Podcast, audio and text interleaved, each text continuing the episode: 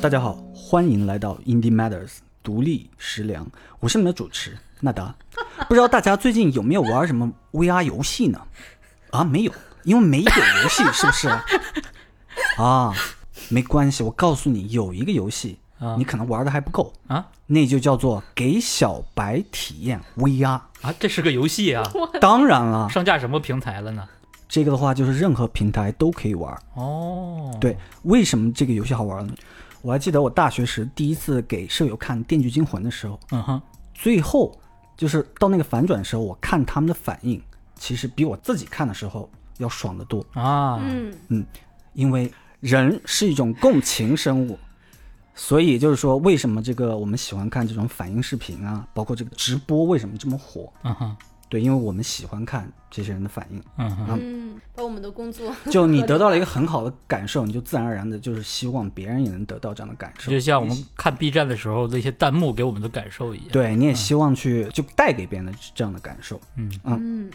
当然，这个游戏其实并不是像它看上去那么简单，嗯，它需要有很多的一些细节在。嗯所以呢，今天我们在这个帮人体验 VR 这个领域，嗯请到两位专 家，老潘和梦雅， 大家哎大家好，分享一下他们在这方面的经验。第啊，三期喽，对，第三期了。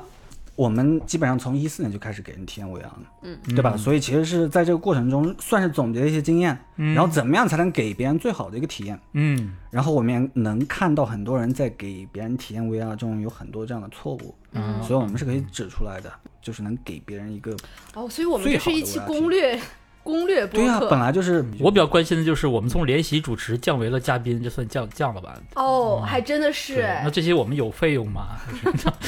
我们都不是主播了，是嘉对宾哈。其实本来我是想写，就我们三个人都是 VR 帮人体验家， 就是这种这名字有点 儿对，就是啊要一定要有一个家什哦么哦，哦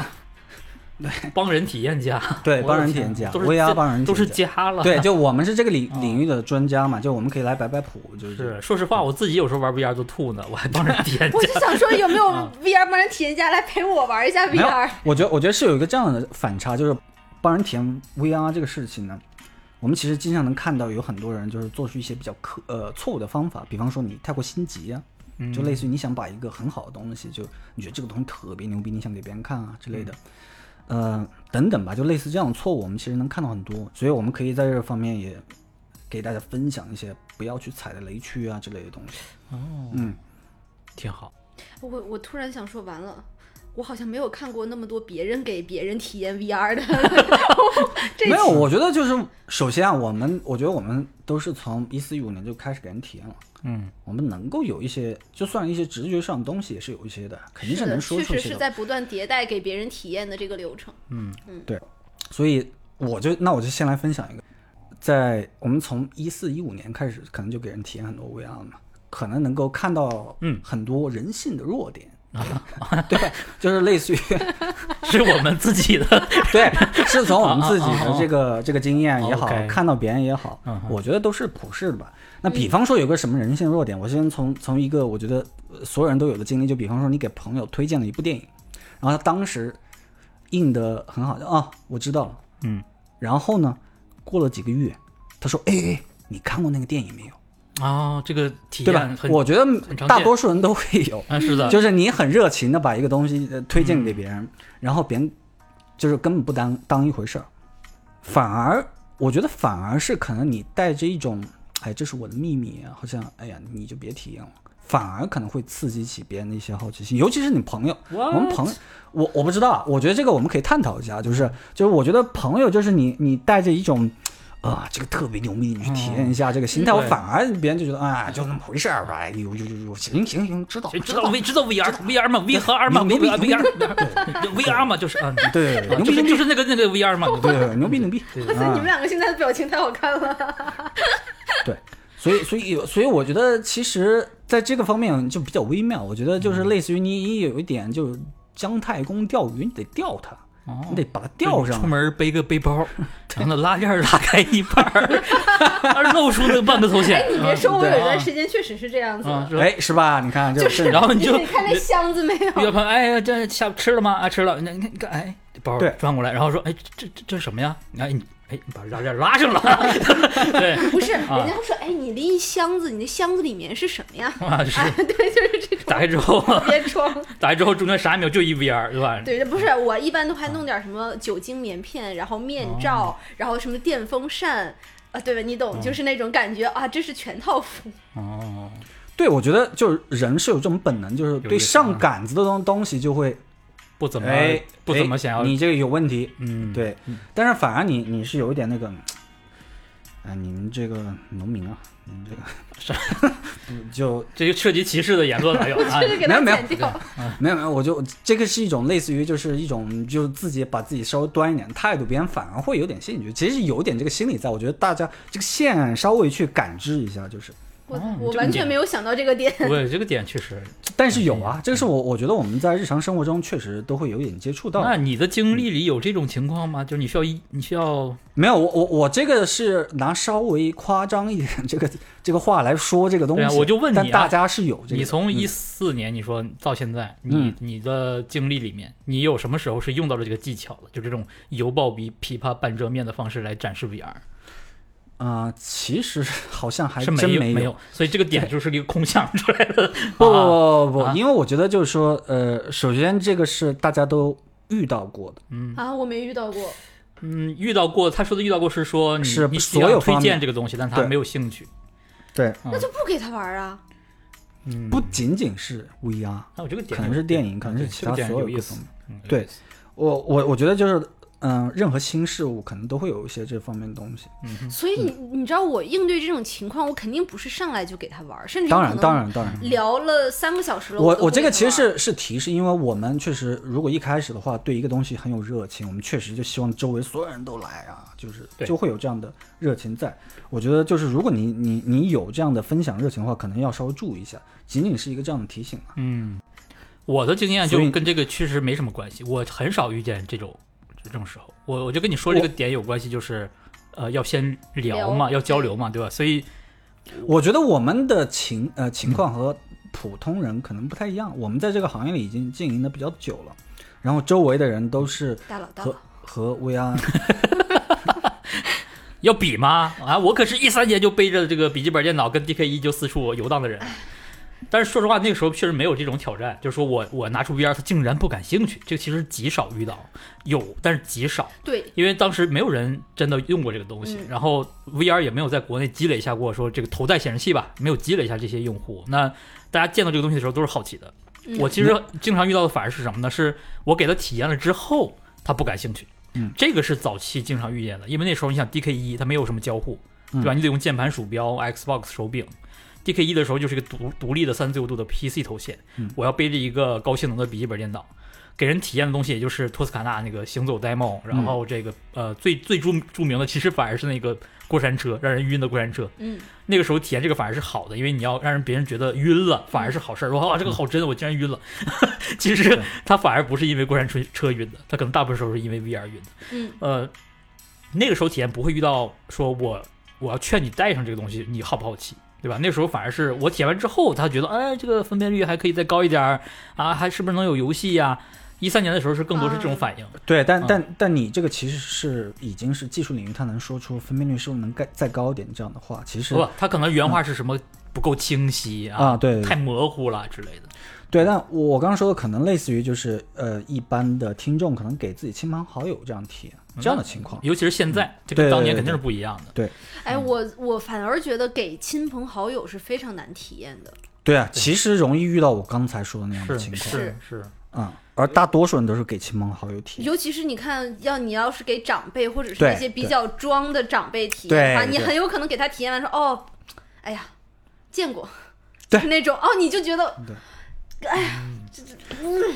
对我我记得那个有一次是给北理的一个教授还是什么的，然后体验。我当时看那样子，然后我上来跟他说的就是这个是目前世界上最好的 VR 体验。我我倒要看看，是不是？没有没有没有没啊有，因为其实他他你给一他玩的是啥？呃当时应该是一五一六年的时候，呃，DK 外二就是就是、哦，外部原型机是吗？啊，外部的开发机啊对，刚才给给他看那个实验室机器人修理那啊，个那时候嗯啊，对，然后因为看他那样子，就是一副这个万国来朝这哎洋人的东西，我都见过，就一副那种态度在，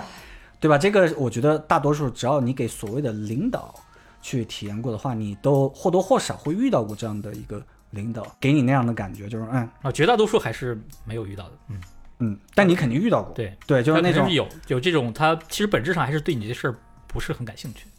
嗯，他才会用这种这种通用的方式去呃对待你。 对嗯，所以所以我 这个人 是经历了什么？对呀、你受了多少伤害？啊，没有没有没有，啊我我觉得也是无所谓嘛，所以我才会说那样的话啊，这就是世界上最厉害的。对，我就直接对了，因为我不在乎。 然后，然后看完之后，他确实也没什么话讲，就是然后人家这个从背后掏出来一个 Oculus 正在研发的原原型机，说这是我从海外偷过来的， 比你的更好吧？然后你说哦，是我错了， 您您您您这个更好，对吧？不是，你要看你给别人体验的目的是什么。对，我觉得还是要考虑这个。就是你其实是想给他嗯当然一次当然嗯很好的体验，当然当然，你这样呛着人家 ego 来讲话，就感觉是来挑事儿的。其实第一就是像你说的是目的，你想要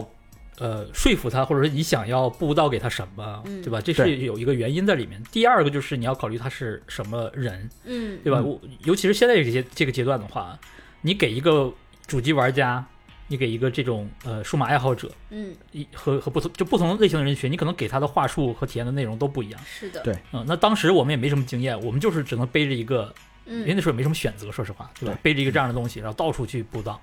尤其是一三年到一六年就发售之前吧，那个阶段，真的就纯布道，你要探索到底对不同的人要说什么话所。以你布道有什么经验吗？我我刚才分享经验，就是我觉得最大的经验了，就是那个东西不够好的时候， 你能做的也就是那个了。你给他体验了你觉得最好的东西，但实际上大家都觉得你不好，只有很少数的游戏玩家，他们这些人能理解说，哦，未来可能是什么样的，他有一个想象力，有有相当一部分人是觉得，哦，确实挺好，那一刻他觉得哦很很惊人，但是如果我来。买一个回来，或者我来用来做我这个领域的事儿啊，我做呃展展览，对吧？我做什么教育，他们的想象力都还会卡在某一个阶段，说我可能要等这个东西变得更好。最主要就是啊，这个分辨率是不是要再高一点之类的。但是你会发发现，很多人会变成那种，呃，信不是信徒，就是他可能成为了爱好者。嗯，他到在那一刻之后，他会觉得我希望这个东西变得更好，我会期待它变得更好。哎，我突然想起来有有个有个读者的评论说啊，我最喜欢听你们讲过去的历史了，哦对，就是半个小时对，过去因为因为因了，为国内其实确实没有多少记载，就是关于二零一六年之前的事儿。 OK，但是这个事儿对于别人来说有啥用呢？嗯你小声说，他也能听见。 就其实是一个发展过程，在当时的那个情况下面对的问题，跟现在完全不一样。现在我们就不用担心说，我给一个我们认为的对口的呃用户，我给他布到一个 VR，他的反馈我们需要担心，他说，哎呀，那个我是想要等他更好，这个其实反而不那么容易出现了。不，但我他们们需要我们需要他考虑的是，他是不是要现在就要买一个？他们会说呃，还有什么内容呢？哎，有可能，啊对它问题就不一样。嗯嗯，所以今天我觉得你是不是想聊的问题是现在这个阶段我们要怎没么？有，我觉得我觉得都可以聊的。那我们先先讲一下，就是说我们当时，哎，你当时的话是用 DK 二还是用那个三星那个更多？就那同时候出来的时候，同时候，我肯定会选就是功能最全的，那当然就是 DK 二。那就是呃就对是第设定会更麻对烦一些。对，会更麻，但麻烦是值得的，因为你给他体验的是六自由度了。那个时候但三星那个当时分辨率要高不少，是我、嗯我还是综合考虑什么能给我的 VR 体验更那也所谓嗯填震撼是吧？填啥内容给别人？有 DK 二时候还是有一个过山车， 然后呃，对， 还是有一个过山车，那这个过山车叫啊那 HD，你 知道那我觉得其嗯实当时用三星那个是更加合适的，对，但但是确实当时有一些过内山容车也是。 ，DK 二时代是有一些游戏了啊，包括我特别喜欢玩了，上次说了模拟类的游戏，那时候其实已经支持 DK 二了。哎好重哦，就是你们你们给人玩的都好重、哦。然后呃，但但对其实是是能够快速上手的呃方式吧，就比如说你要给它用控制器，再后来就是你说的 Vive，在一六年的时候，我们其实更多就还是用这种全套的现在的标准化的东西了，双手柄、六自由度的头显，虽然它的搭建也很麻烦，但是我们的体验就是一个非常完整的，跟这个时代其实没有什么区别的体验。我我我我走了完全不一样的路线，啊哈，我基本上全都是从 Gear VR 三自由度，就是然后一直到在给人体验一体机。哦，然后我反倒觉得，就是你记不记得有一次你们在清华办活动，然后校园行，然后给搭了一套 Vive 过对来，然后给对人对体验。那次我发现，就是你把人带进去，然后给他讲解完了，然后带上所有的东西之后，给他体验一个什么 The Blue 或者是啥，他出来之后是会觉得，嗯，有一点搞这么大架势，然后你就给我看这个， 就那个感觉的。 反而是你如果给他，比如说用 Gear VR。来的话，他就带上，他就看，然后他看到了一个，我一般以前会用那个色呃太阳马戏团，啊，哎，他就会觉得全景哎视这个频好牛对，啊，嗯对，我觉得那个时候的话，我也是更愿意去给人看那几个视频，嗯尤其是那就他们俩兄弟拍的那几个视频。这个劲儿其实有点像你，比如说你要用手机 VR 一体机 VR。给人看的话，会更容易让人理解这个东西未来的形态是什么。嗯就，你可以花一个这样的价格买一个这样的设备，什么都不用再去考担心了，买回来拿来用。嗯那个时候的 VR 的话，无论是 CV 一呃 Rift CV 一还是 Vive 还是呃哪怕后来的那个 PSVR，嗯，都是很麻烦的东西，让人觉得哎呀，我要考虑考虑到底要不要买这个东西。对但是它的体验真的是好过三自由度很多的，一旦是涉及到交互的、六自由度的移动的，这也是 VR 里面我我们就一直在验证市场上也是觉得说啊，为什么三自由度当时就没有爆火？为什么等到六自由度才行？一体机也是一样，为什么 Quest 才成？这其实我觉得是有有关系的，在于选择到底是呃，我我认为的更好的 VR 的形态，呃的体验不是形态，还是说先选这个产品的形态？VR 体验是我的选择吧，跟你正好是你说的有点相反了。嗯，确实，我不利于销售， 我这种行为可能不利 于是的，别人对看你背这么大一书包就吓死了，啊，对，啊、这个阶段我们倒反而不用担心了，现在直接快 u 二，对吧？啊嗯，对，但纯看体验，其实当时我也会觉得是那个，呃，三自由度的那些那几个视频更成。成熟，嗯对，那个那个看起来，尤尤其是尤其是他俩他俩兄弟拍那就些是视 Felix 啊频， and 嗯 Paul，就你看的是特别的，我觉得特别震撼的。其实，嗯，因为他也是拍那个，呃，算是引导片吧，嗯欢迎第一次欢迎嗯你进 VR 那个引导片，那个是我给可能我上基本千人都看过，对，基本上上来那先个时候看那 Oculus Go 嘛，不是他在 Gear VR 就对有，对对，哦，他是哪一年来着？从一四年他其实那个三星当时呃 Note 旗舰机就是。哦，对，就是因为它其实相当于是 Felix and Paul 的那个内容的集锦，嗯做了那个 Introduction to Virtual Reality、那真啊是不一样，因为我不只是觉得三自由度、六自由度这样的选择，我那个时候还是更偏向于要交互，哪怕你不是玩家，我给你简单的交互。我我还是那个时候我就一直坚坚持认为应该做游戏机嘛，嗯，所以我更不可能去给人体验视频，就哪怕它它很好，这确实是选择上的不一不样。是这个可能是人群的不一样，因为你更多的是在面向游戏玩家或者是重交互的技术，就是 geek 这我个。我就是面向所有人，我的思路还是所有人。啊，那你对你看，就比如说你要是去给老年人或者是孩子来哎体验的话，你怎么给他玩一这个问题又来了，嗯我那个时候会比现在更严格，我不会给老年人跟孩子体验 VR。啊？就是一个是那个时候其实也没有任何，现在也没有任何的研究证明说它对儿童的心智的影响、视力的影响。老年人也也是一样，如果刺激的内容会不会触发的一些呃疾病，这我不能确定。嗯，哦后来会会比较放松了。呃大家都都经历过这么多年，这事儿就是个人选择。尤其是我做活动的时候，我还要考虑风险的问题。嗯，那个时候 Vive 其实你像你你说那个修机器人，嗯，Portal 里面的机器人，那个其实就是一个算是交互性很深的了。 就是如果是我们理解的话，对吧？嗯很多人甚至都玩不明白嘛。嗯这个确实是一个问题，就你如何让没有呃游戏习惯的人能够直接拿拿到 VR 来就能用，这其实考验你前期的就培训，对吧？你在讲解的时候，这都对是要要我们值得讨论的吧？对，因为最嗯开始的时候，它其实是给了你一一串那个可以去给人演示的那些体验嘛。嗯。然后我记得上来我可能是给那个海底的那个， The Blue，嗯对，呃，然后再是实验室，嗯嗯当然包括工作模拟器啊那几个，可能也是会去在，呃，但顺序的话应该是海底那个我会放在第因一为个。他只用看，对，只用看，但同时呢，你能看到你的手柄。嗯。啊，人家手柄你其实可以，拨你鱼说是交互吧，也算是，但实际实际上也没有什么交互，你可以弄它和鱼斗一斗啊这种，所以它其实有有一个这种让你慢慢的进入那个状态的那个感觉，嗯，然后它哦中间那那几个体验的切换，它其实是一个类似于它从一个体验到另外一个体验，它是没有那个边界的，它是直接融进去，它能够。中间其实有几次就是说比较巧，我记得当时给三也有体验，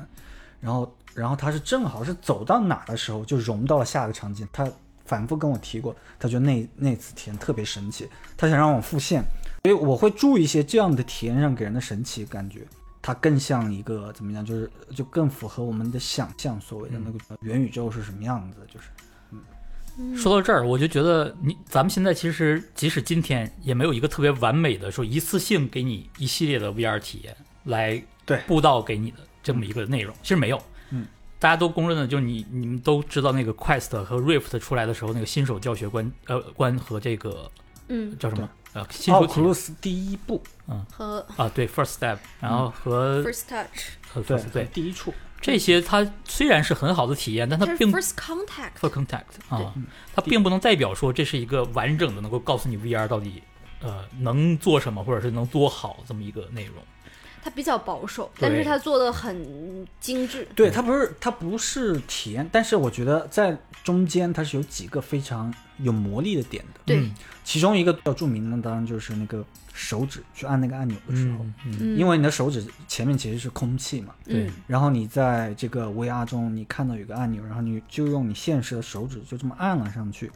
然后可能再来一些力反馈啊之类的，然后整个视觉上的东西，嗯，我我觉得那一刻是特别神奇的。我我每次给人体验的话，我我在那个我会放缓我的节奏，然后让他充分的去感受那一刻。嗯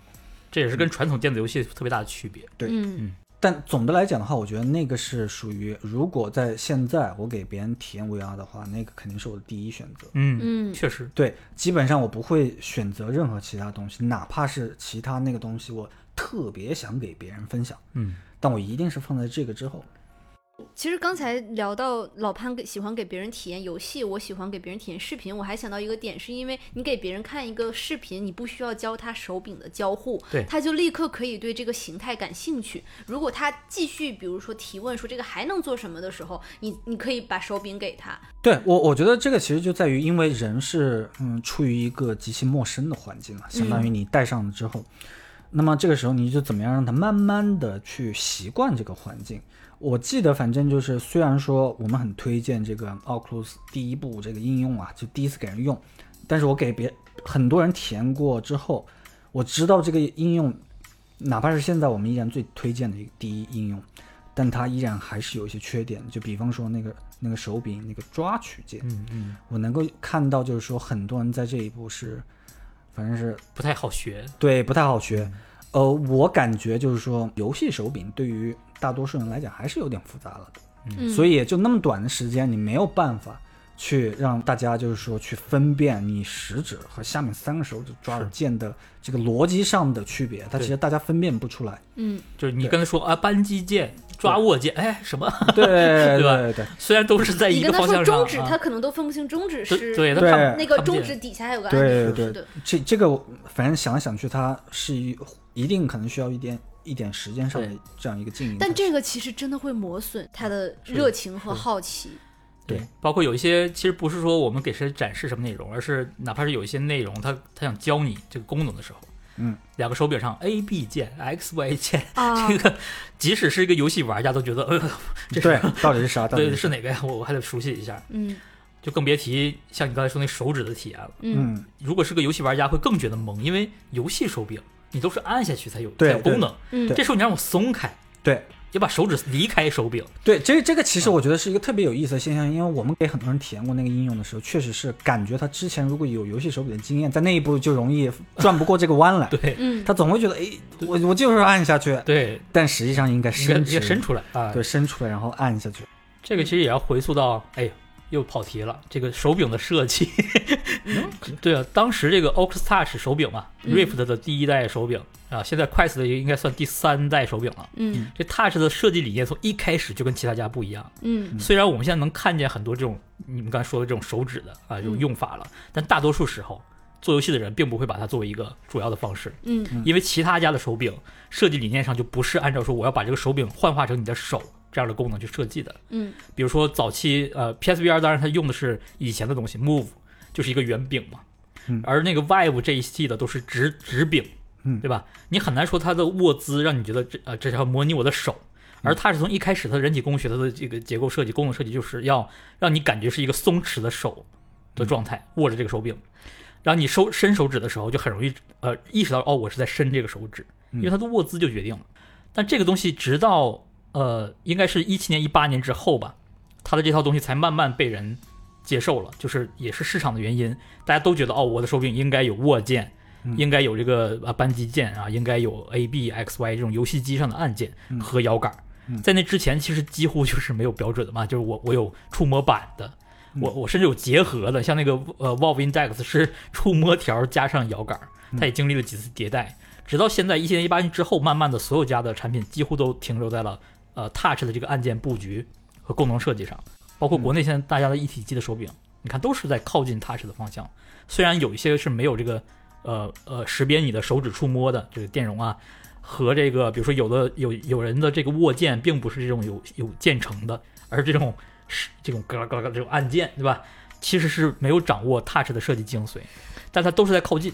对我刚进入这个行业工作的时候，刚好是赶上 Touch 还没出，然后大家都在啊讨论说 VR 作为一个新的媒介，它屏幕作为输出，然后什么东西作为输入？那作为输入可能会有手柄、游戏手柄对、手套、力反馈的外骨骼等等的几种主流的输入的模型。我觉得 Oculus 在做这件事情的时候，是它把 VR 当做一个媒介，而不是当做一个游戏工具，所以它才会他当时考虑的是，我需要把手引入到 VR 中来，人体的部分引入到 VR 中来，但是我不能就是用游戏的这个形式，所以他最开始的设计思路就是想的是，我要慢慢的把手引进来，在不能有手势识别的时候，我用手柄，想得更远一点，嗯，因为一开始从三星那个时刻的话，其实是没有手柄的嘛。对，就然后到了一六年之后才，一六年甚至一七年的时候才有手柄。一个一个 clicker 还是 单手嗯对柄，嗯对对对对对，所以就是，呃，这两个我们如果去给人体验的时候，当时我们也是经历比较大的一个思维转变的。嗯请问前面可能更接近体验一些，纯体验一些，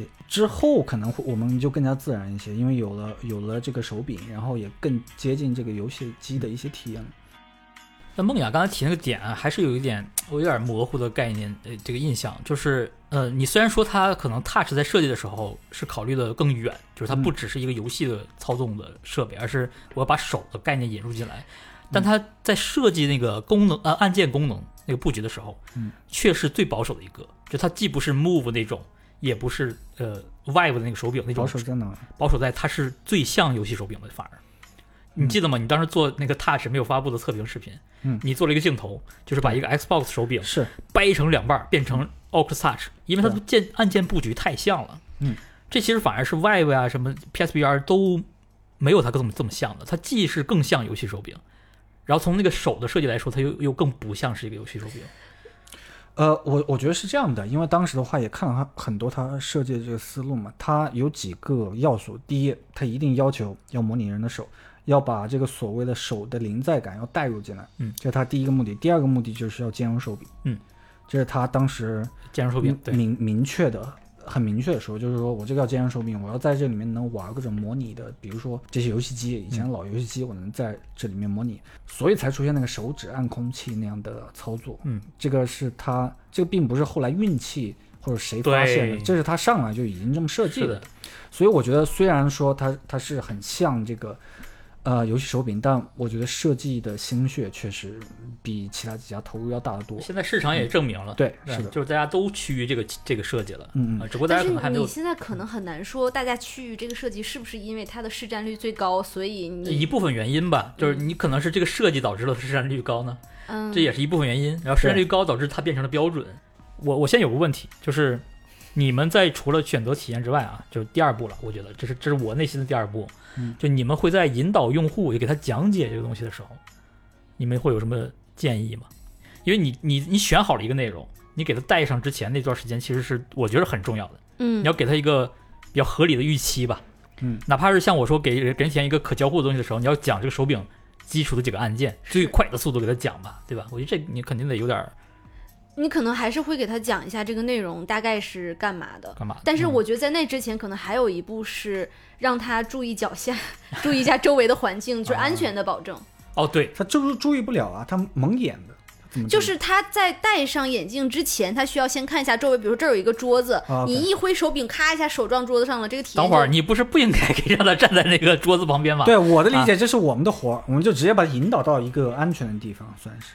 哦，我觉得好像还挺嗯难。比如说我以前经常在饭桌上给别人体验，啊天哪，OK，你不把他拉到旁边的一个空地上的啊话，他肯定就会有这种行为。那你就得跟他说，比如说你现在朝着这个方向，然后你的右手边是桌子，你自己稍微注意一点，别磕嗯桌对子因为上。我没有那个空间画安全区域，说真的很安全的区域。对，我觉得啊，对我觉得哇这这个这个依然也是跟这个内容是有关系的。就比嗯方说，你是一个呃，如果在外面的话，尤其是三自由度时代，我们可能就给别人看就是一个视频，类似这样的东西，哎，我其实还挺喜欢给别人玩那个魔嗯鬼飞车，过山车，而且对嗯嗯对那个的话就容易可能别人会碰嗯到什么瓶瓶罐罐之类的。对，然后你会告诉他说，哦，你大概会碰到什么，就相当于说我们比如说去旅游，然后你去到一个陌生的地方，你前面有非常长时间的做攻略，然后各种心理建设什么的，但是 VR 你咔一下你就给它放到那个地方了，它也会有一种适应的问题，就是我不知道我我在哪儿，比如说我给别人体验画廊，我会说，哦，你现在在画廊，你前面一共有六七幅画，你可以通过这个往这个方向走，然后哎你面向它的时候，你点这个你就进去了。我觉得这个描述方法就很有意思，就很对，就是他是用这种这种呃，我描述你在一个地方你在做什么这种方式去介绍，我是你的导游，我来哎催这眠你。这种方式其实是对的，因为 VR 它对就是是要给你这种感觉，就是对我到了别的地方，嗯对吧？我要对做一个什么事儿，对对对，这个描述我觉得挺好，这种介绍方式就是我我觉得挺合理的。对嗯，对，或者比如说你给别人玩 first step 的时候，你会怎么说？我上来先让他四处看，有的很多时候别人戴上了这个哦头显之后，别人就傻呵呵的直接。那这个不是我的问题，我的问题是你在给他带之前，对，是的，你会给他一个什么样的描述，让他尽快的说理理解这个是什么，我要干嘛，我有什么预期？我觉得这这个是我的问题。嗯，我好像没有太经历过这样的事情。哦，对，是就的是我觉得他内化了。他其实每每次给别会有人，吗？就是你每次其实你。如果你碰到是一个陌生的人的话，你总要先跟他讲一下，说这个是 VR，它这个东西会随着你的头的运动，然后你能够看到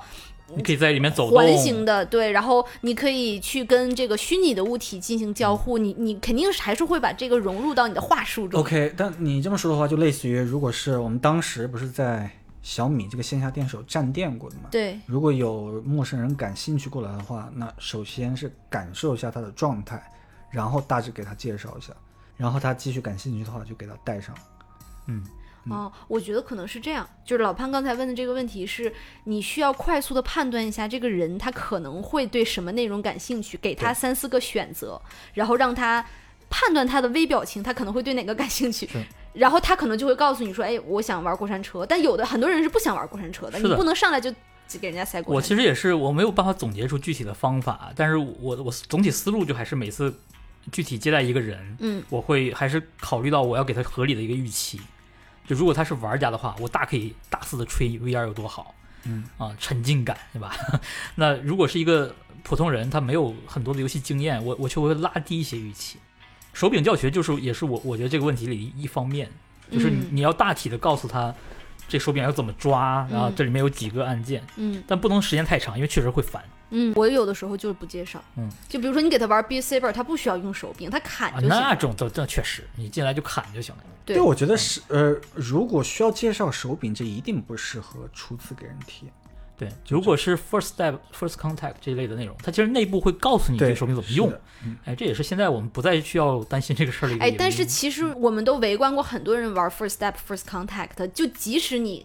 有那个有里些面人会胶卡住，的他，还是会卡住，哎你就得仔细的听他的那个引导音是哪一句话之后这么长时间的静默，哎、这个然就后是我我说的我要问的第三个问题呢，其实就是我我觉得这是你要观察玩家的视角，观嗯察他在做什么，然后而且还要观察他，保证他安全，对吧？对同时就是你说这个问题，如果他你发现他卡住了，嗯你要选择在一个合适的时机来帮他解围。对那这个方式也是一样，我我我我自己总结过这个点，就是你要保证他安全，你又不能让他觉得你还不能破坏他沉浸哎，感。对，然后呢，这过程中，如果你需要保护他的安全了，你又要注意你如何触碰这个用户，你嗯，不能让他觉得不舒服，你不嗯能去，因为我看过很多体验店的那种视频，其实是有不合理的这种触碰的，他在体验 VR，然后你在别的人去去去推他去什么，这个其实有点，我我就不太合啊或者适是那个那个是恶作剧了，跟我们的不是同一个范畴。我觉得恶作剧是恶作剧，好吧？不是，但就是啊就是老潘说的那个，我脑子里面有一个画面是有一个内容是高空救小猫还是走走独木桥什么的，哦哦哦哦然后就会旁边有一个人缠着你，对啊，嗯 这种就挺破坏沉浸感的。那这个事儿，刚才你说那个，我觉得是合理的，就是你要在合合适的时间去指导他。对，我然觉后得，嗯我觉得如果是别人卡住了，比方说是第一步，在这第一步里面卡住了，尤其是那几个手指啊，嗯或怎么样的时候，我一般会给他把那那个指令讲得更清楚一点。嗯我记得就是那个程序本身的指令其实稍微有一点快，有点快，嗯虽然它是中文的，但实际上和我们日常用语稍微有点区别，我感觉。啊，对，嗯你对要不是再很自去然翻译一不遍。不是自然语言， 就是啊对，所以我们可以用嗯、呃自己的自然语言再强调一下。如果是需要手把手的地方，他可能分不太清的，那可能就稍嗯微去碰一下他的手，然后就告诉他这个是哪个键。嗯基本上大多数情况下都能都能 OK。然后这个后面其实是有这个测试这样的过程，就是拉这个冲天炮、冲天火箭，嗯它其实在一定程度上是能够测试这个目前这个人的对这个指令的理解程度。嗯，对，如果他后面这这这个也理解了，那就很 OK 了。哎，我不知道你们给别人体验这个有没有这样的一个经验，就是你得去背场景和背指令，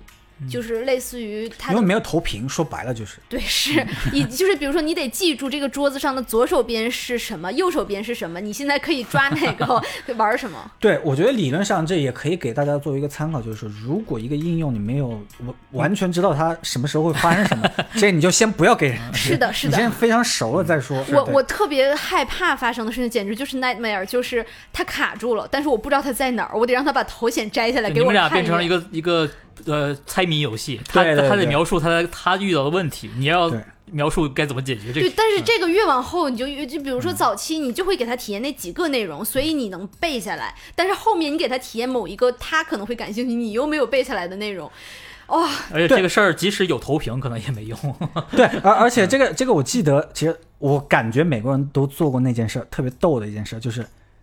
你伸出手。指着说：“你看那边。” 然后别人是戴着头显，完全不知道哎你在你做说什么是。哪 边？对，就比对如说第一期的时候啊，娜娜说：“哎，就这儿， 这儿，在这个位 置。是的，就你俩不在一个世界里面，哎就是你得对一下信号，说，哎，你现在前面是不是可以看到一个这个？然后你看一下它的右边，嗯，对我，我觉得那就大家给人体验 VR 这么多年，有没有遇到什么特别有趣的一些案例之类的？我有过非常好的给别人体验 VR 的嗯体验，就是那个 Alice Introduction。就是后面诺伊腾做大空间的时候的一个给别人展示 VR 是什么的体验。首先映成刚才的那个话题的点就在于，它有一个导航领航员，领航员是跟你都在 VR 空间那的。你可以先给我们介绍一下这个诺伊腾的这个这个体验，因为呃，其他体验的话，大家可能都都能玩自己能玩到。对，这个是对需要，呃，就是它是一网上有视频吗？现在？呃网上肯定有视频，嗯，对，就它是一个可以最多可能几百人同时体验，但是一般来说我们就是五六个人同场来体验 VR 的一个入门级的内容。它因为它想展示诺伊腾的这套系统里面的几个特点，比如说人多，然后虚实结合、大空间，然后呃又要给你展示 VR 的特性，所以它把嗯。最开始人进入 VR 的时候的一些点都考虑得很充分，比如说你在现实生活中你会踩到一块红色的地毯上，你进去的时候我就告诉你说，这个地毯是你的安全区域，你的脚如果踏到地毯之外的话，那个可能就不不安全了，你要小心。然后你戴上头显之后，你一低头，你脚下有一块一模一样的，就是边缘标记都非常准确的红地毯。这样的话，你就有一个从现实到虚拟中的一个过渡。嗯，这个其实对应到 first step 的话，就是我们会把那个人的头推到那个边界外面去，让你看一下现实世界，然后再把它拉回来，对它对也会有这样的一个对应的过程。对哦，对，我记得当时就一四五年的时候，我还看到过一个一个案例，就是就是现实中是有一个铁架子，然后然后在那个体验里面，它也有个虚拟的架子，它那个架子只是一个这样的一个过渡的作用而已。嗯嗯，然后你在这个 VR 体验中，你在这个架子，然后这个架子可能就就开始散开，呃，就就是开始飞起来或者怎么样，嗯然后你现实中也能摸到。总之，它扮演一个类似于在虚拟和现实中的一个连接。对，然后让你就特别有这种，嗯、着地感。这种感觉。哎，但是我突然想到那个 First Step 里面有一张桌子，你们有没有给别人体验过？就是如果他手柄没有套在手腕上他的话，扔在上面，他就会直接把手柄扔地上。对，这个就算是一个标记，就是说说明这个体验做的特别好，嗯让别人已经忘记了这个。玩乒乓球的时候直对接趴在那个桌子，对，然后直接一个人就摔。 对哎对，对然后你知道诺一腾的那个 Alice Introduction 特别牛逼的一个地方在于，就是呃，你已经习惯，比如说领航员已经告诉你你现在的这个球是假的，然后你现在的这个方块是假的，你现在可以跟他们，你就把它当做是真的来跟他交互了，然后你已经习惯了这是一个虚完全虚拟的场景，这个时候他递给你一个真的东西，说你现在用手来接一下，然后你发现哇，你能摸到它。这个时候的那个叙事结合感，后来我觉得这个点在那个 Workrooms 里面做的也挺好的，就是你那个桌子是真的，所以你就会大大的增加你对于这个虚拟环境的信任度。那个是一个我围观过无数人体验 VR 的 aha moments，就是嗯虚实结合。这个也是我觉得给别人体验 VR 的时候，你要去。就是创造一些小的小把戏，能够让别人就是他原本的预期已经沿着这个东西是假的的这条线走下去了。这个时候你突然给他来一点什么真的东西，比如说你面前给他放一个电风扇，嗯，然后他开始分不清这个风是他在虚拟世界中假设想象到的风，还是真的现实生活中的风了对。，然后他就会觉得含一口水喷到他脸上， 对对对，下雨了， 收衣服吧。对，我觉得这个其实如果是比较精心的去给自己一些亲朋好友去体验的话，完全可以顾及一些这方对，面。多准备。点水什么。风扇是个很好的点子，简单易行。哎，我们还做过拿风扇加水， 模拟雪山的感觉。对，还有火把，嗯还哎，有我哎，对，这个我们就以后再聊。 呃，我还有一次给别人一个特别好的 VR 体验，就是以至嗯于别人都发微博来、来说了，就是那个人他是晕三 D 的，所以他玩不了过山车。嗯然后我在现场给他玩，就每次他都摘下来，然后就很难受、很痛苦，又想玩又又不能玩。然后后来我们吃完饭之后坐到车上，然后他坐在副驾驶，我把天窗打开，嗯然后让那个人就就在高速公路上开的时候让他玩了一下那个过山车，他就完全没有晕动症，而且觉得这个游戏太好玩了。哦，对，这也是我之前听说是有人就比如说直接在地铁里，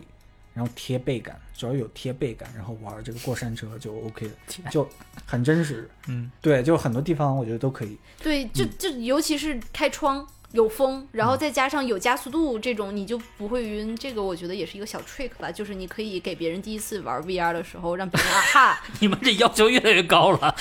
我要给别人体验个 VR，我还得准备好 一个司机啊啊，这上路啊，开。我的天，条件越来越 多了。不是不是，我我其实想表达的点是，嗯你对内容充分了解了之后，你就可以在里面埋包袱，然后这个包袱就会让别人。嗯，就是觉得这个很体验很好，因为就聊到最开始的目的了嘛，就是目的是如果我如果我的目的是为了让你买这个机器，我就会给你讲它的各种功能，它都能用来工作、办公、开会、运动、健身，不啦不嗯啦。但是如果我的目的只是给你一次好的体验，的话，那我可能就会想这些。但其实往往你的那些目的，在好的体验之后都更容易达有到这个。前提。对我插了插一下问题啊，因为我刚才说我有三个问题嘛，我其实有个第二个问题，那个第二个问题其实就是佩戴那个环节的问题，这也是我觉得很重要的。嗯，我能总结出来四个四个点吧，就是老潘现在在疯狂念笔记，哎，对，这这次我有笔记哈、卫生、嗯，清晰、稳定、舒适。舒适其实是个结果了，但这四个词儿嘛，我我的个人经验就是卫生，这是我遇到的最大的问题，就是我真的能看到别人给别人，就是别人在服务的时候的问题，就是嗯卫生是第一问题。嗯，以前我们都知道用面罩，对吧？然后甚至有那酒种精换，棉，对，甚至擦镜片也算、嗯啊，然后甚至还有那种整体可以换的面罩。嗯，但是大部分时候，无论是活动还是线下体验店，大家都没有做好这部分的服务。嗯有的时候，哎，我我我过来戴上一个 VR 头显，啊全是别人的汗，对吧？哦，这那个感受你们还记得吗？肯定会有。这个卫生问题不只是说你的眼部卫生，就这整个你的妆容、你的发型，其实都包含在里面。你如何给人一个好的佩戴，能保证一个最好的卫生条件，这是很重要的。清晰就是指你如何能针对这个具体的头显，帮别人去佩戴调整到一个真的能最看得最清楚的状况，包括你如何给人配近视镜片，这都是服务里面非常细的一些东西。但大部分时候我看到大家没有做好这这部分。主要是大家没有这部分预 算做。哎，但是你嗯你有没有见到那个，就是给总理体验 VR 的时候，有人做了一个给、嗯 E 呃 Rift 呃给 CV 一加了一个壳儿，然后底下加了个范儿，然后就是你可以，它不用戴在头上影响发型，它直接这么举我着，啊对对对，就可以看到那啊个。，这个其实是很讨巧的，嗯就让不愿意戴头显的人能够快速看一眼。对，就是嗯因为其实如果但凡这个人化了妆或者有发型，他不会不会戴的戴嗯对，所以哎，这个也是个，但是就像你说的，这个预算很重要， 还得啊改造头显。是嗯，另外就是稳定，就你给它戴好之后，它不能说，哎，我随便晃晃脑袋吧，玩一玩，哎，就偏了，我看不清了，我要给它调，都很影影响体验。是的，而且就这个瞳距的问题，因为我那天玩 Pico，我不对发现它三个瞳距怎么调都没有适合我的那一个，我就发现哦，你我以前没有。注嗯意到瞳距这一块儿，而且我觉得好像 Go 的瞳距做的还挺好的，就是没见过谁玩它就不舒服。嗯，够了，那个它虽然是固定的吧，嗯但是它前后包含的范围还算大的。嗯，嗯现在其其实你我是想啊，像 Quest 二，呃，跟这个 Pico Neo 三后来嗯这个都是三档瞳距嘛，但其实不是说它无极的吗？我觉得这是好的，嗯，我觉得比无极那种调节是好的，因为无极调节是你首先得知道自己瞳距是多少，对，靠感觉调其实反而没那么容易自己调的，嗯服务的人就更懵了，对吧？你能看清吗？这样，但如果你是三档瞳距，每一档瞳距都兼容，比如五毫米吧，我忘了是具体是多少了的瞳距的话五，十八到六十八吧。呃，就是每一档能嗯覆盖的范围吧，我说，就是那这三档其实是大家都能找到一个自己能看清的位置，但其实你你嗯会真的让别人去找自己的瞳距吗？应该你都是替他调好了吧？当然，大部分人都是在中间那档了，这是绝大多数人的、啊嗯。但是呃，咱们国内其实是有很多瞳距过宽的呃用户的，那些的话，如果最宽这一档他都觉得看不清，那就不要给他玩了。嗯，那个视视觉上的用眼压力啊，这个非常难受。对这方面确实，我感觉也没有花多大精力。嗯但我觉得如果你上心的话，其实你看别人面相是能大致能看出来的， 经验经验够多啊，其实你是能看出来的。我觉得或者拿 iPhone 直接给他量瞳距啊，也哎，我想过嗯呢，我觉得这个特别的有仪式感。没有，尤其是你是三档的话，其实你就嗯看人是很现实的一件事。我 觉得早年间那个 Rift CB 1跟 Vive 都是能直接无极调瞳距的嘛。对。然后我们当时做活动，甚至还买了瞳距尺，嗯，但是基本上用不上，对，就是很太麻烦了，很麻烦，而且对它而且好尴尬，这个它场放在面你的脸上，哇，这个很，你要啊靠近你的眼睛，这个嗯也这个其实感觉不是特别好。但是你像现在如果用用手机直接啊，就能手机用摄像头测量，嗯也也是可以的。这一步像你说的，还有了一个仪式感，让你觉得这是为我设计的体验。不过说到仪式感，那个戴面罩这件事情，我觉得也有仪式感，就是嗯大家没有好好的去，就是 杠杆使用这个戴面罩的事儿。就是比如说，我我经常去遇到那个人，你跟他聊嗨了之后，他非常想直接一把抢过来 VR 就玩儿，但这个时候你打断他一下，你让他戴上面罩，他突然觉得哦，你是认真的想要给他体验，就是你很注意保护他的健康和这个整个的东西，反而你就可以，你面罩才多少钱嘛，但是你可以让他觉得这个很 serious。对，我很严肃。对，我觉得仪式感这个事儿，就是和我开始讲的那个，最开始讲的那个，就是你自己过度热情给你亲朋好友看，就是直接是对应上的。嗯，就是如果你把这个当做一个很随意的东西给别人看，别人其实也会不觉太得当很做随意，是的，是很重要的东西。但如果你把这个当做一个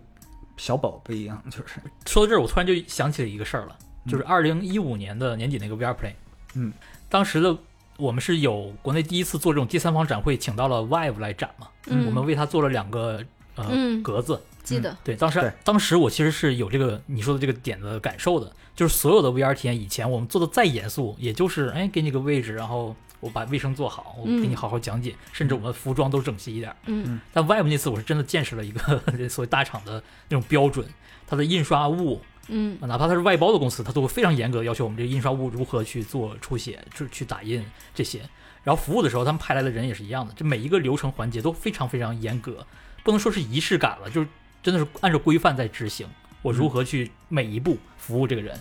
给他体验结束之后，甚至就如何帮他摘下来这些，其实都能看出来比我们更严谨。然后当时这个体验给我的感觉的那个仪式感带来的感受，就是我获得了一个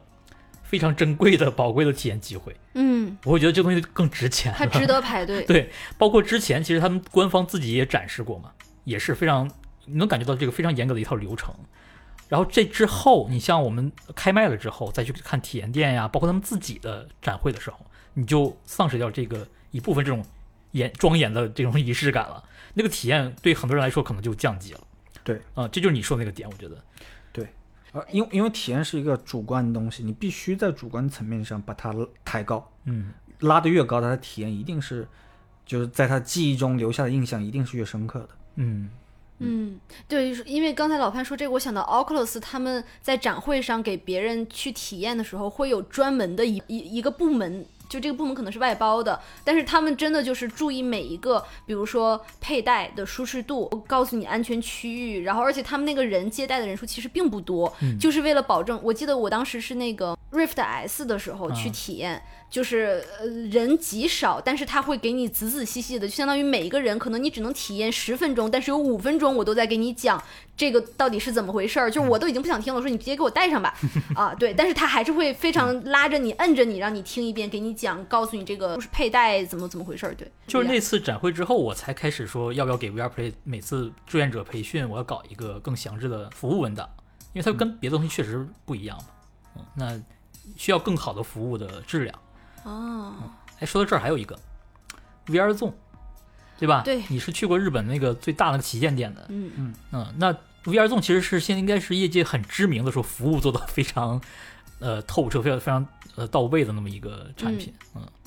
对，反正我印象中的话，就是那个服务员小姐姐会基本上跪在你面前给对你讲解。对，贵是服东务西啊，讲的很细致。而且我觉得他们其实是想了几个方案的，嗯就是如果要是现场排队的人非常多的话，他们服务员没有办法给每一个人都讲解，他会给你发那个、啊哦那个 in instruction 那说明书，对，然后说明书还是很多种语言对的，对你是对哪个语言你都能看懂。这个这个其实也是我印象很深刻的，就是它它的那个服务质量在线下应该是没有第二家达到这个水平了。哪怕是一个你就什么都没有玩过，你不玩游戏，对你就是在商场逛一逛之类，你发现这个店，你进去也不会感到任何障碍，就玩它所有的这些游戏。它会把这里面的呃玩法、交互方式，然后注意事项，用一个非常简单的节约时间的方式，直接都给你陈述一遍，然后让你觉得还很舒服，不会有有一种就就是你你很厌烦了，然后重复的在说一些东西，只是在背一些东西。这个呃从根儿上来讲，它还是一个非常规范的东西。我没有在任何一家线下体验店在看到类似的这种水平的服务。就是就是我印象特别深刻的一个点，就是我穿着裙子去体验，然后我坐在那个随动座椅上，因为可能会有晃动的走光的风险，所以他们会给所有穿着裙子的女生发一个毯子盖在腿上。嗯，我觉得这个点非常的就是。就我连自己都没想到，嗯，对，然后还有另外的一个点是，他们真的就是在人不多的时候，你去观察他们服务人员的行为，他们会很认真的去擦拭那个头显、镜片啊什么的，就是你围观他做这件事情，你都会觉得特别安心。就变相的把这个整个体验加分了。对，但他们也是真贵啊。我觉得对于一般的爱好者的话，就是可能，嗯、这些线下体验肯定跟跟你关系不不大，但是你可能需要注意的就是把这个当做一种，如果你要给别人体验，把它当做一种特殊的东西，不要忽略这个仪式感带来的力量。有的时候它是能给你带来别人的体验能够成倍的去提升。如果你觉得这哎这就是随便一个东西，那别人，那你的是你已经把这个体验的上限放在那了，别人也最多就觉得这是一个随便的东西。它作为一个高级媒介，它天生就会比别的东西更惊人。就是它体验，哪怕你站这儿就看一个什么空间，你都会觉得哇，这个我是我从来没有我的体验，而且只有我戴上之后才有可能有这种体验。那这个体验其实就值得匹配那些你说的呃仪式感这些对呃这些东西。对，我觉得可能就是要想办法去消除别人那个自我意识和不安全感，就是别人，比方说在一个公共的空间，别人可能不好意思。如果你知道对方可能会不好意思，那你可能要想办法去消除这种东西。嗯嗯你开始要要要做好这样的准备。你要寻个场，找个旮旯。对对对，呃，就这方面的话，可能大家也需要去注意。是的，嗯嗯好，哎这真的是个问题。你看我我们平时办活动，很多时候你咱们是开放空间的话，对，大家都是有有些有些人会不好意思的，因为你就是被大家围观，而且是的大家都知道都看到那种视频，对吧？一个人在对 VR 里面啊，嗯这个忘我的去 做一些事情的时候，反而都变成了搞笑视频嘛。嗯，对啊，这又回到了之前那个时间点，在外务非常火的那那两年，反而格子间非常流行，因为它嗯定位是需要互相不干扰的话，你要隔开的，嗯。这反而又保障了私密性。不过嗯这个其实还是要靠，就是怎么说呢？因为我们已你你不在乎这件事情，可能他也不在乎。你要把他的注意力引导到体验这件事情上，而不是别人对他的看法上。这个是你需要去营造一个氛围，就是大家都还挺对这个内容感兴趣，以至于他会忘我，然后他不会想要别人觉得他是不是很中二。啊，这个挺难的，这个就像娜娜说的，可能要催眠他才行。 不要在意别人对你的看法。不是，你可以营造出来一个叫就是那个有一个词吧，就大概是大家都挺想玩的，但你只有一个头衔啊的这样的一个竞竞争的一个氛围。这个时候就会有一个人，他那个主动想要玩，他不在乎别人对他的看法，然后他就去玩了。但他玩完之后，他自己的体验非常的好，就会让其他人对这个更好奇了，因为他听你讲好，你是从业者，他听一个第一次玩 VR 的人说好，他也想玩，然后慢慢的这个这个尴尬和这个考虑估计就会被打对，我感觉这样的经验都类似于一些街头表演艺术家，他们就知道怎么去这个造这样的场子，嗯然后把场子搞热，然后把让其他观众围过来，什么东西不知道。他们有很多这样的套路的，其实我们可以出去学习一下。哦，有谁想要去有谁算命？有谁想要体验 VR 吗？第一个来的就把这送你了， 就大家大家肯定就抢 了。对，哎，不过说到这个，我才想起来说，我以前去参加一些人多的活动，然后又都是陌生人的时候，就还会有那种就社恐嘛，然后我也不知道如何向别人展示自己，然后这个时候就会拎着那个 VR 的箱子，啊就给就会给别人介是绍个话 VR，题制造对，是个的嗯对对对对对，然后所以才会有这种街头表演艺术的经验。 嗯，那就我来问个问题吧。嗯，就我还挺好奇的，就是你们会给别人第一次体验 VR 的时候，就是你自己应该会有一个内容库嘛，就给不同的人体验不同的 VR 内容。你们自己的那个那个内容库里面都有啥？就你你刚才说的是 first step，基本上就是你的绝对的第一个了。嗯对现在这个阶段确实但我我还是不会，嗯我我觉得 first step 还是很重。还很重。对，就是它至少需要你可能十分钟的时间，然后站在那块儿不动嘛，嗯就是它不是能够，嗯，就是戴上摘下来，嗯然后让你 get 一下，你们再继续这个话题的这样的一个体验。哦，那可能就适合不不同的情景。对，就比嗯如说你都有什么不同的情景的内容的单子，我记得我给一个同事一开始体验过这个，呃，第一步，嗯然后之后就过了一段时间，我给他体验这个呃电影院，嗯他是完全不一样的感受。他喜欢看电影，他当时给我说的就是说，哎，你怎么不告诉我这个还能看电影院呢？去电影院。对，就是说，我觉得这这一点可能也是大家需要去注意的，就是你可能会认为很多理所当然的东西，你就会觉得，哎，你当然能想到这个在这里面能看电影啊，或者或者还能干啥，但其实对于没有太接触这个的人来说，他们就根本就想不到，他们就觉得 OK 只能干这个。因为我第一次也是给他们体验的那个第一步，其实已经给他介绍了非常多的可能性了。嗯，对啊，他上来就在里面看到很多大金鱼啊什么这些东西，对。但是实际上我给他看这个在太空里看电影院这样一个过程，嗯他就会觉得哇，还能看电影呢，我以后不用去电影院了。嗯嗯，所以这个依然可能还是要看一下个人。我我我临时想到的就几个内容吧。Oculus 这个官方内容肯定是首推的，因嗯，为它确实包含了几乎所有的功能吧，而且也有游戏 demo，对嗯所以这肯定是要体验。但如果你说我不同情况下、不同的时长、不同的人，有几个游戏我我会选，一个是 Super Hot，嗯那个是一个嗯非常简单的直接交互的对嗯游戏，然后它会让你动起来，这是最关键的。是，嗯，那这个就会让人觉得，但这哦个对空间面积有要哎，求，对，没错，嗯对，但这个确实也是个好的游戏可以展示，嗯嗯，它不需要怎么教学。另外就是视频，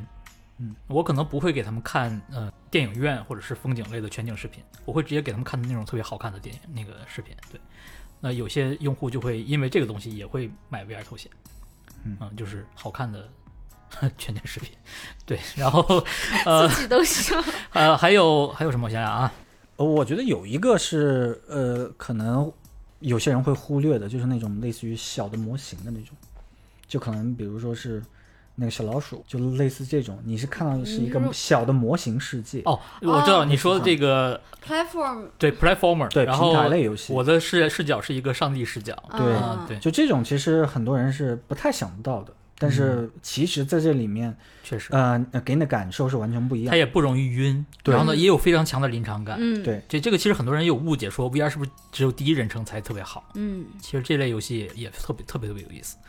嗯对，而且这个其实能给你一种很直观的这个造物主的感受。嗯，然后你其实你看到这样的东西，你能够想到非常非常多的可能性，你会觉得在这里面我可以玩各种各样的模型、桌游，一下子你就会把它和很多好玩的东西连接在一起。我我一般会，因为我我我接触的人基本上都不是游戏玩家，所以我可能会判断这个人所在的行业，然后给他看几个通过 VR 的特性能够打破以前二维的这种，就比如说艺术类的，或者哦是对这我个刚才演示类对的对。对，Tailbrush，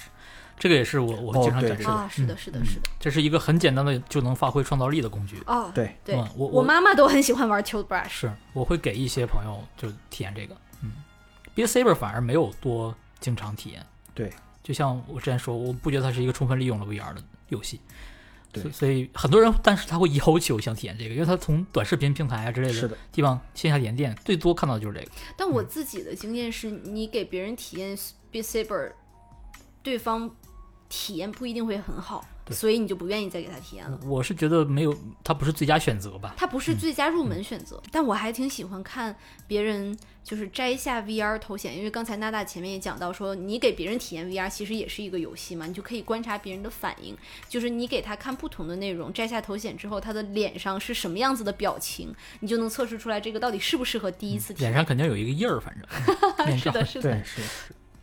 好，我觉得就是关于这块儿的话，我们三位都分享了不少经验，毕竟我们三位都是这个帮人体验 VR 这个领域的大佬和前辈，对吧？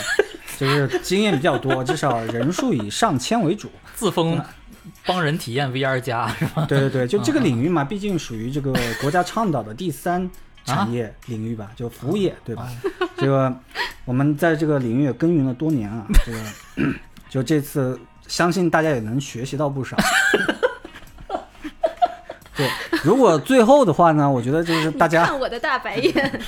就最后呢，我觉得如果今天，呃，大家学到一点什么东西，我帮大家总结一下，就是， 就是有一句老话啊，叫做“任何先进的技术和魔法是没有区别的”。那么，我们能看到的大多数的消费级别的这个科技，可以说 VR 是离这句话，我觉得是最接近的。嗯，所以可能需要时刻谨记这句话，不要把它当做是一个嗯大街上随处可见的东西，把它当做是一个虽然大街上都是 VR 体验，